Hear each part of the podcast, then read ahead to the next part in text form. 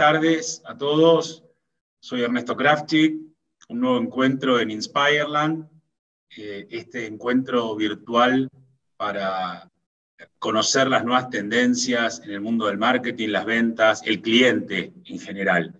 Y para hablar de esos temas, qué mejor que estar con, con Álvaro Moré, posiblemente uno de los sinónimos de la palabra marketing en Uruguay, sino el sinónimo para muchos con una trayectoria que habla por sí misma, no solo en el mundo del marketing y la publicidad, sino también en el mundo del emprendedorismo, del trabajo comunitario para favorecer el emprendedorismo y otros. O sea, una, una personalidad eh, multifacética con quien siempre es un, gusto, es un gusto hablar y a quien tuve la dicha de conocer hace poco tiempo. ¿Cómo estás, Álvaro?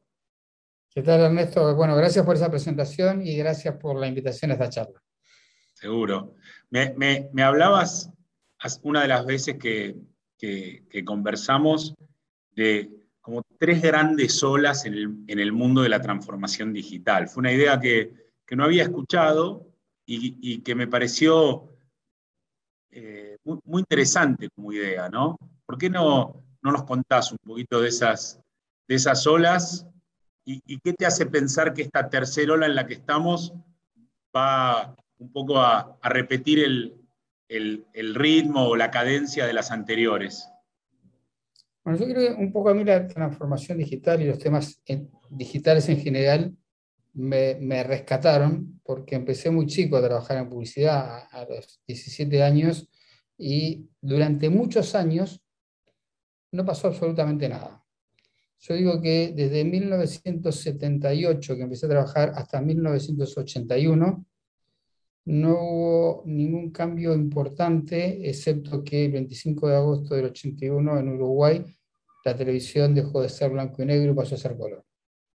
Y ahí nos quedamos de nuevo un rato sin que hubiera muchas novedades, hasta que apareció la TV cable, que sacudió un poco el, mundo de, de las audiencias, y entramos de nuevo eh, a quedarnos quietos y, a no poder contestar muchas de las preguntas que nuestros clientes nos hacían, sobre todo en el área de ROI, ¿no? en el área de retorno la inversión eh, teníamos mucha dificultad en una campaña multimedia si, si nos había ido bien, por cuál de los factores nos había ido bien, eh, que en general las campañas funcionaban, no, no, no, tenemos casos de que nos haya ido, ido mal, la publicidad en general funciona, pero no teníamos la explicación exacta de por cuál de todas las cosas que habíamos hecho, entonces lo resumíamos de una manera muy, muy fácil, que decíamos que era por la suma de todo lo hecho. Y que de alguna manera es así porque la publicidad produce también resultados acumulados y acumulados en el tiempo. Pero en realidad hay un gran golpe con, con la aparición de un verdadero cisne negro que lo podríamos poner en Uruguay en el año 94 o 95 con la aparición de Internet.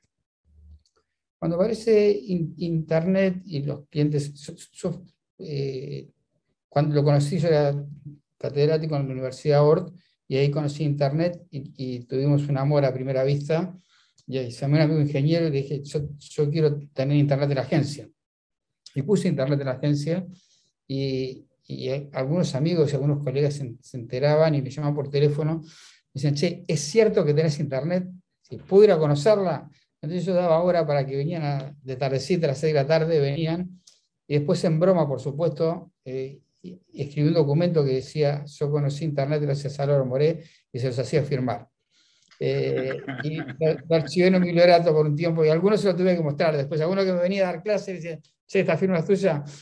Y pero bueno, fue, fue como un momento que los clientes cuando lo empezaron a entender, eh, dijeron, yo quiero estar ahí. Yo quiero estar en Internet. Por lo menos quiero tener un sitio web. Quiero tener un sitio web. Eh, quiero empezar a pensar en un banner. Dice, bueno, pero ¿por qué?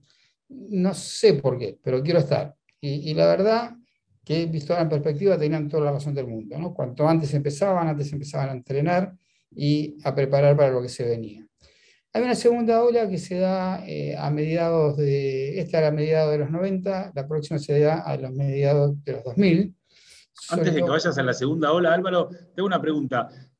Eh, ¿tenés casos de clientes que se perdieron la primera ola y pagaron las consecuencias?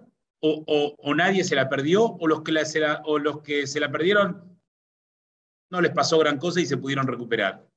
Yo vi de cerca profesionales que se la perdieron. Por ejemplo, en nuestra industria eh, tuvimos, más que Internet, el mundo eh, eh, digital en sí, buenos profesionales en el área de diseño gráfico que no se subieron a digital y, con el tiempo, bueno, era todo digital, ya no, no, se diseñaba más en frío como llamábamos en, en aquel momento.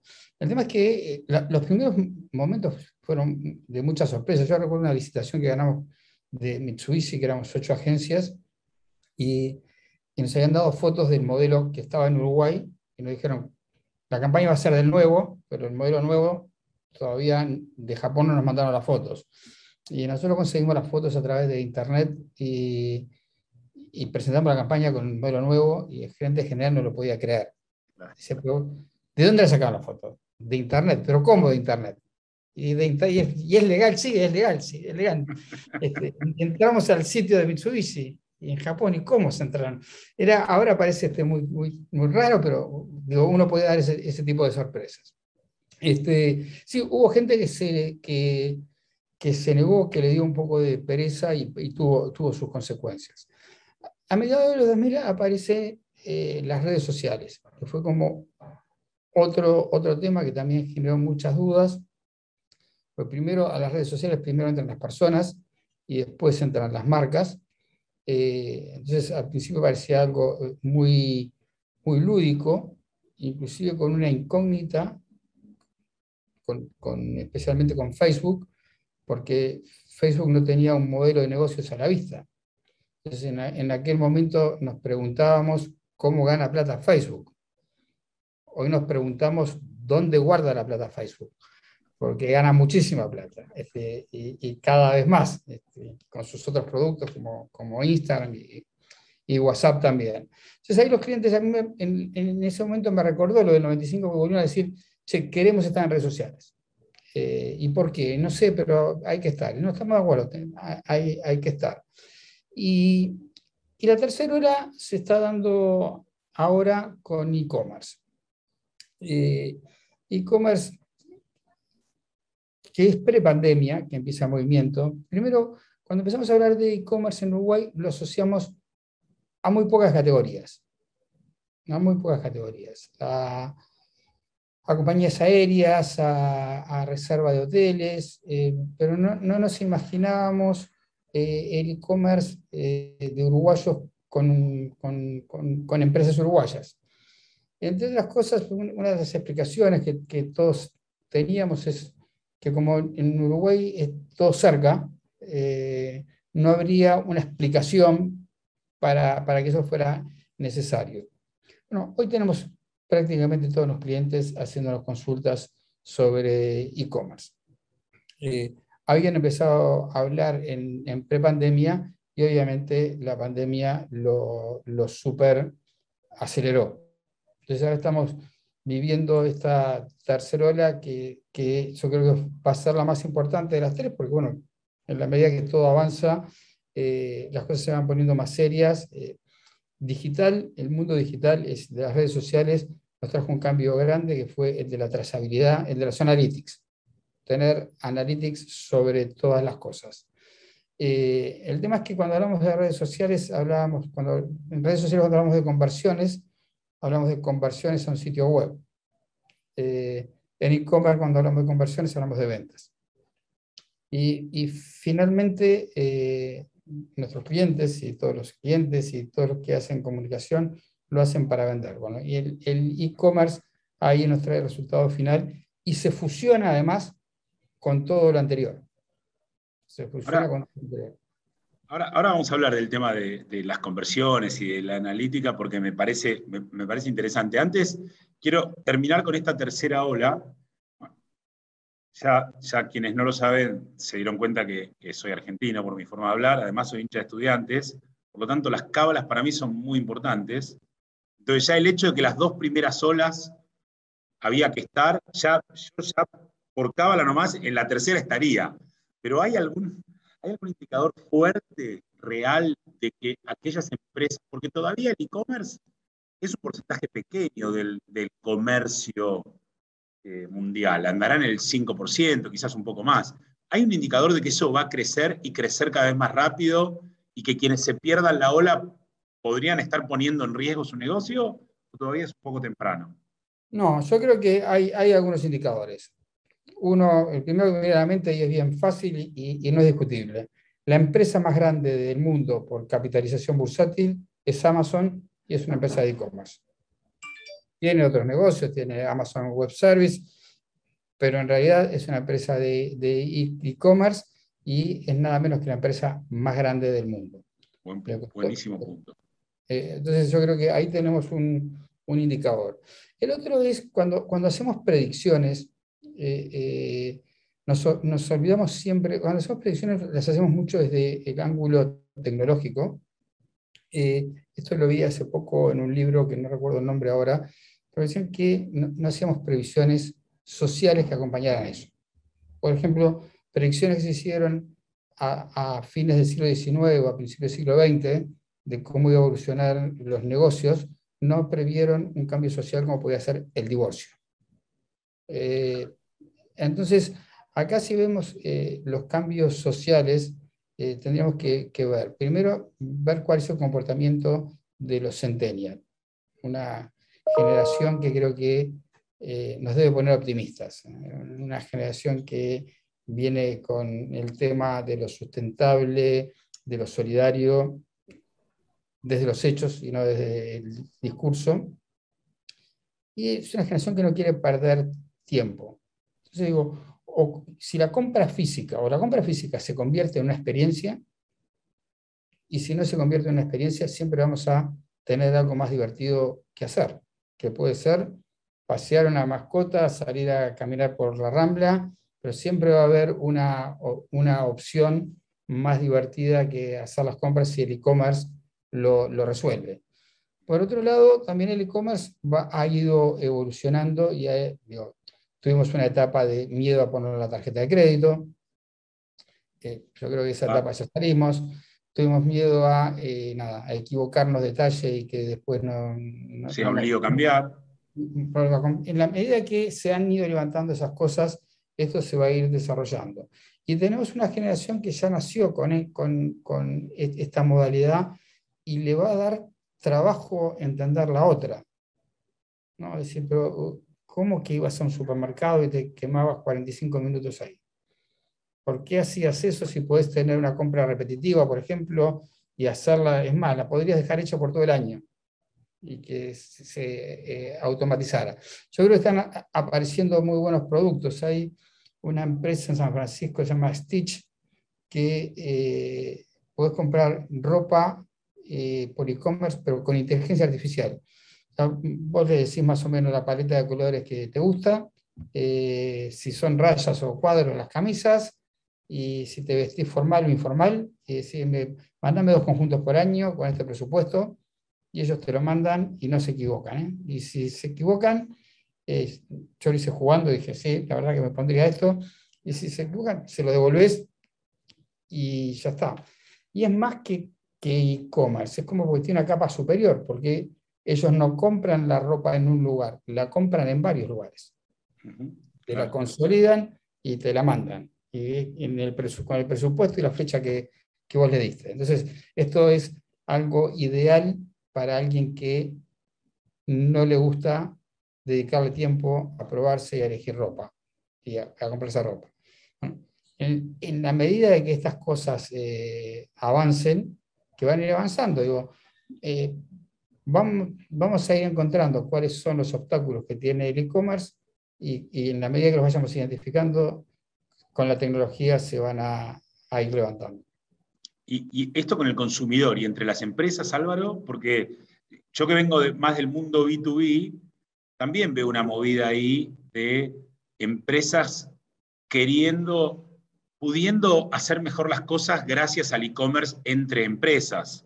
¿No? O sea, dedicar el tiempo de compradores y vendedores a cosas de más valor y la parte transaccional o, de elección de productos, administrativa, contratos, etcétera, eh, tratar de automatizarla. ¿Ves un movimiento similar ahí? sí, sí eh, probablemente sea aún más rápido, aún más rápido porque, bueno, estas empresas pueden llegar a tener sus expertos en, tecnología y pueden colaborar a, acelerarla, pero, por ejemplo, eh, desde hace ya varios años, en este momento estamos en un momento muy sofisticado, se automatizó la compra de medios de comunicación digital. Donde nosotros ya no compramos medios. Cuando entramos en una plataforma no nos aparece un listado de audiencia. Lo que nos aparece es la posibilidad de configurar perfiles de audiencia. Y después esos perfiles de audiencia van a encontrarse en distintos medios. Nosotros corrimos una campaña que después que la corrimos analizamos en cuántos medios había salido y había salido en 36.000 medios. Y obviamente nosotros no hicimos ni 36.000 llamadas por teléfono, ni 36.000 cheques, ni 36.000 órdenes. Son servidores negociando entre ellos. Entonces, eh, en este caso no es, no, es, no es incrementar la mejora, es radical, ¿no? es, una, es, una, es un cambio de paradigma. Bueno, ahí viene, ahí viene lo que habíamos dejado un poquito en el estante para hablar después, temas de análisis, de, inteligencia artificial, de predicción de comportamiento. Un, un CEO, eh, cuando, cuando yo era joven había leído una frase de un CEO que decía, yo ya sé que la mitad de mi presupuesto de marketing se va a la basura. Como no sé cuál de las dos mitades es, las tengo que gastar las dos. Hoy, hoy, hoy se puede saber mejor eh, cómo estoy usando mi plata de marketing. Las empresas pueden saber mejor e inclusive planificar mejor, predecir cosas y cambiar sobre la marcha. Hay maneras de medir. ¿Cómo, cómo está ese tema? ¿Cómo sufrí esa frase? Me la dijeron muchas veces. Me imagino, me imagino. Sí, es una Igual no te preocupes, yo vendí software y a mí me decían que el 100% de lo que gastaban en software no sabían para qué era. Pero bueno, en tu caso era la mitad por lo menos. Esa frase de, de fin del siglo XIX, o sea que es muy al principio de todo, eh, pero ya estaba la pregunta y estuvo durante muchos años sin, sin poder contestarse. Hoy lo que tenemos es, primero, eh, la posibilidad de hacer eh, o sea, no discutimos más esas cosas. Eh, pruebo una, pruebo otra. Claro, este, por ejemplo, con, un cliente tuvimos un debate en una idea que, usábamos la palabra anfitrión y decía, pero mi público objetivo no, tiene claro lo que es un anfitrión. Entonces digo, para que lo averiguamos bien fácil, posteamos en redes sociales, para vos, ¿qué es un buen anfitrión? Y la gente empezó, el que organiza y el que se queda a lavar los platos solo, el que no deja que pase mucho tiempo sin ver a los amigos. Entonces dijimos, bueno, parece que sí, que la gente lo, tiene una definición. Este, y hasta, hasta sacamos algunos insights más que, que no teníamos. Entonces, y eso lo podemos hacer en pocas horas. Pasamos del mundo de lo que a nosotros nos parece al mundo de lo que la gente piensa y se hace a, a mucha velocidad y hay mucha tecnología disponible. Nosotros usamos dos tecnologías, una que se llama Compra Programática, se llama DCO, que es Dynamic Creative Optimization, que es, básicamente es una producción automatizada de banners. Y lo que hacemos es, ponemos en un servidor todas las fotos de todos los destinos turísticos de Uruguay. Después ponemos una cantidad de atributos, que pueden ser eh, devolución de IVA en hoteles, eh, formularios de ingreso al país y los ponemos en distintos idiomas. Principalmente lo ponemos en español y en portugués. Y después escribimos una serie de reglas. Y decimos, bueno, si entra un brasilero de San Pablo, mostrar una foto de noche eh, con el titular en portugués. Pero si entra un argentino de Buenos Aires, mostrar el punta de, este de día con eh, devolución de IVA en español. Y estos banners no existieron nunca, o sea, se, arma, es como si se armaran y se, desarmaran. Eh, esa primera parte ya bastante mágica, ¿no? Hacemos un banner, eh, esto nos dio una campaña cerca de 380.000 combinaciones diferentes. Porque después empezamos, y si es cordobés, mostrar en la playa de La Paloma, Y si es de Santa Fe, mostrarle. Y ya a las pocas horas empezamos a ver qué es lo que performa mejor y cuáles son las fotos que, que performan mejor empezamos a hacer las adaptaciones e inclusive empezamos a hacer alguna predicción porque estamos viendo cuánta gente está cliqueando qué lugares. Entonces, realmente eh, eso nos, nos por un lado es una campaña publicitaria, por otro lado nos da insight, por otro lado nos permite hacer eh, predicción y ajustes en tiempo real. Es, es, realmente un cambio muy grande. Las predicciones son un grupo de expertos mirando lo que está pasando o son herramientas que analizan millones de datos y, sugieren cosas para hacer o directamente automatizan? La herramienta analiza 200.000 datos por segundo. No son expertos, claramente. Es un disparate. Y, por ejemplo, para nosotros eh, podemos definir una audiencia, eh, para vos que sos argentino, eh, podemos decir, bueno, si un argentino entra al sitio del Ministerio de Turismo, si entra a Migraciones, si entra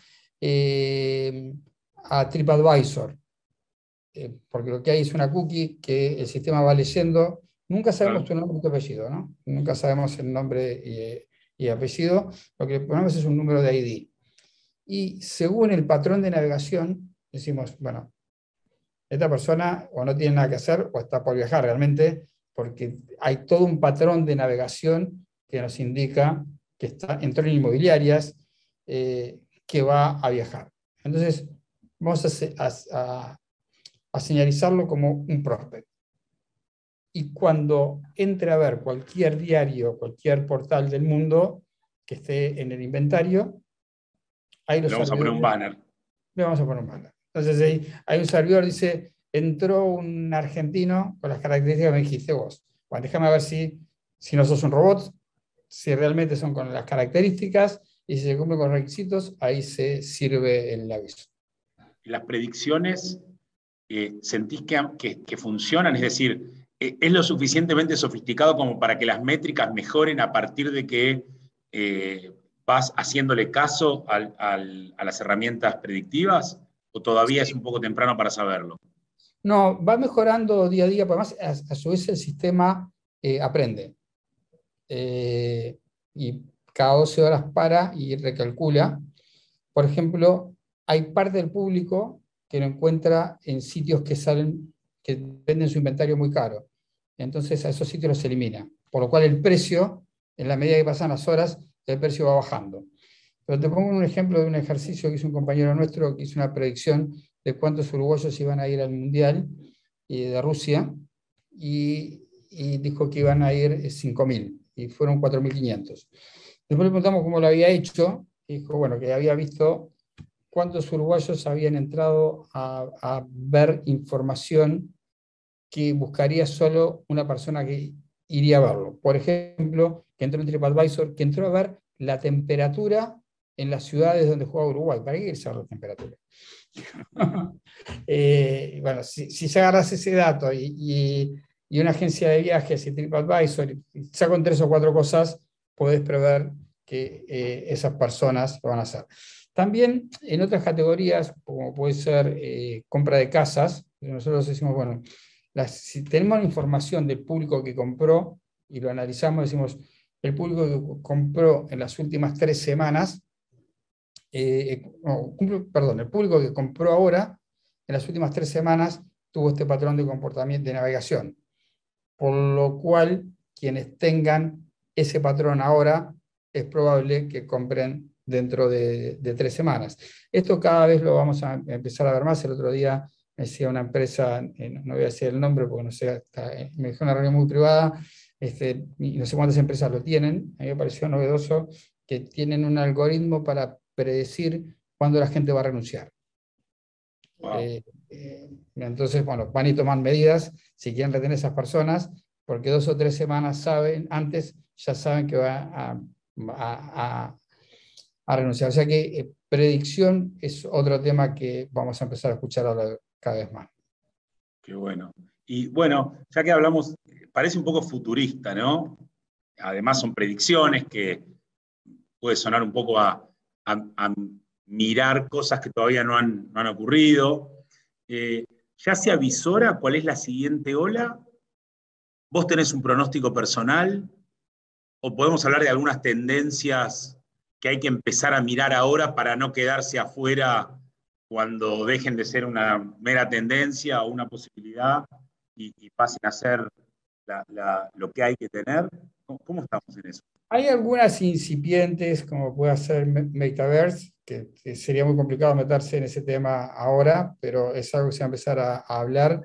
Creo que se va a empezar a hablar más todavía de, de, blockchain y que Big Data, inteligencia artificial, que hace un buen rato que estamos hablando, se van a, a profundizar. Están como alcanzando la madurez, ¿no? Están como, como dicen los gringos, camino of age.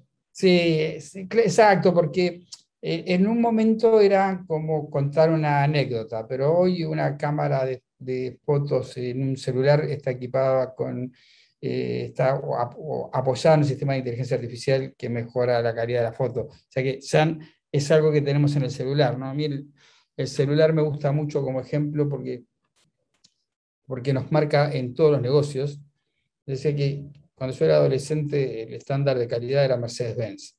Eh, y era algo inaccesible para la mayoría de la gente. Hoy el estándar de calidad es un celular que llevamos en nuestra mano y que apretamos un botón y conseguimos un Uber, y apretamos un botón y sabemos el clima, y, y si apretamos un botón y las cosas no funcionan, ya nos enojamos. O sea, el estándar de exigencia va subiendo muchísimo. Nos está marcando de cómo deben fluir las cosas y a qué velocidad deben ser. Yo a veces bromeo que cuando conocimos Uber nos maravillamos y ahora cuando vemos que demora cinco minutos decimos, esta porquería no sirve para nada. Para, ¿cómo, ¿Cómo que no sirve para nada? Este, bueno, pues esa es la, ansiedad que nos va provocando todo. ¿no? Este, y si algún día se nos llega a colgar Netflix es un escándalo. Decimos, qué aplicación más mala, sino que más mala, es una maravilla lo que estamos viendo. Este, bueno, tuvimos un ejemplo hace poco, ¿no? Hubo seis horas que el mundo estuvo casi paralizado. Y no, que estuvieron paralizadas algunas herramientas. El mundo estuvo semi paralizado. O sea que eh, no, hace falta, no hace falta ser un, sociólogo para darse cuenta que, que nuestras vidas han cambiado bastante con la tecnología. Eso es así. Y yo creo que además eh, son cosas que tienen sentido, ¿no? la tecnología tiene sentido. Pasamos a cosas básicas. Netflix tiene sentido. Spotify. 50 millones de canciones en un celular eh, con una calidad espectacular. Tiene sentido. Eh, a mí me gusta, yo, yo prefiero la lectura electrónica. 1200 libros en un Kindle, que es un aparatito que sale 90 dólares, además seguramente en Mercado Libre usado de salir 40.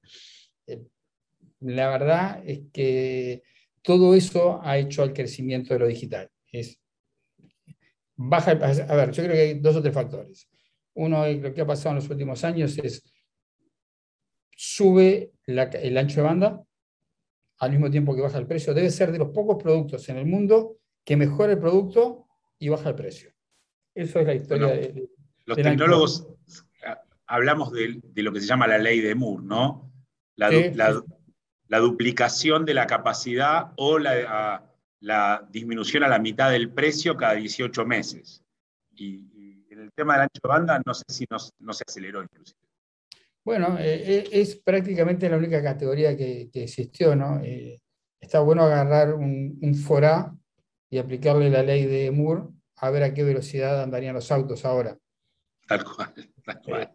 Nos podíamos ir a, Marte en auto sin ningún problema. Casi seguro, casi seguro. Este, entonces, eh, digo, sube la calidad del producto, baja el precio y digital tiene productos para todas las personas, de todas las edades. ¿no? Digo, e, es, trabajo, es estudio, es entretenimiento, está todo allí. Me gustó mucho eso que dijiste del celular como nuevo estándar. Yo realmente estoy convencido que el celular es el gran democratizador. En algún momento los que estamos en, en la industria esta, pensamos que la computadora personal o la, PC o la laptop podía ser el gran democratizador, pero nunca alcanzó, siempre hubo, no sé, decenas de millones de aparatos, pero no miles de millones de aparatos. Creo que el gran democratizador, el que permite que todas estas olas, sobre todo esta última del e-commerce, pero ya la anterior de las redes, eh, cada vez sean más rápidas y abarquen a más gente y sean más indudables, ha sido el teléfono. Entonces, el teléfono también es un lugar para estar, ¿no? Te voy a poner un ejemplo y vas a quedar convencido para siempre. Eh, yo estoy vinculado a una organización que se llama Techo, que está en toda América Latina, que hace techos en, en los asentamientos, eh, villas para los argentinos. Eh, y una vez recibimos un, en un posteo en Facebook, alguien nos puso un comentario y era una persona que, necesitaba a ver qué tenía que hacer para que le hiciera una casa, porque él estaba viviendo en la calle. O sea, estaba viviendo en la calle, pero tenía un teléfono inteligente. Entonces decía, bueno, eh, yo creo que esa es la muestra final de que sí que democratiza eh, y qué buen uso que hizo de la herramienta. Absolutamente. Álvaro, como siempre, hablar contigo eh, muy inspirador, muy insightful eh, para un evento que se llama Inspireland. Creo que no pude haber tenido mejor idea que, invitarte y muy agradecido de que hayas, de que hayas aceptado y nos hayas iluminado una vez más con, algunas ideas que, que, cuesta que se te ocurran y después cuando vos las decís, pensás, claro, si tiene todo el sentido. ¿Por qué, ¿Por qué no se me ocurrió? No? Me la tuve que venir a, a contar Álvaro, así que Ah, muchas gracias, por eso. Muchas gracias por, la, invitación. La verdad que es una alegría poder compartir este, este, tipo de charlas que muchas veces no encontramos la, la oportunidad de tenerlas. Así que gracias por la oportunidad. Buenísimo.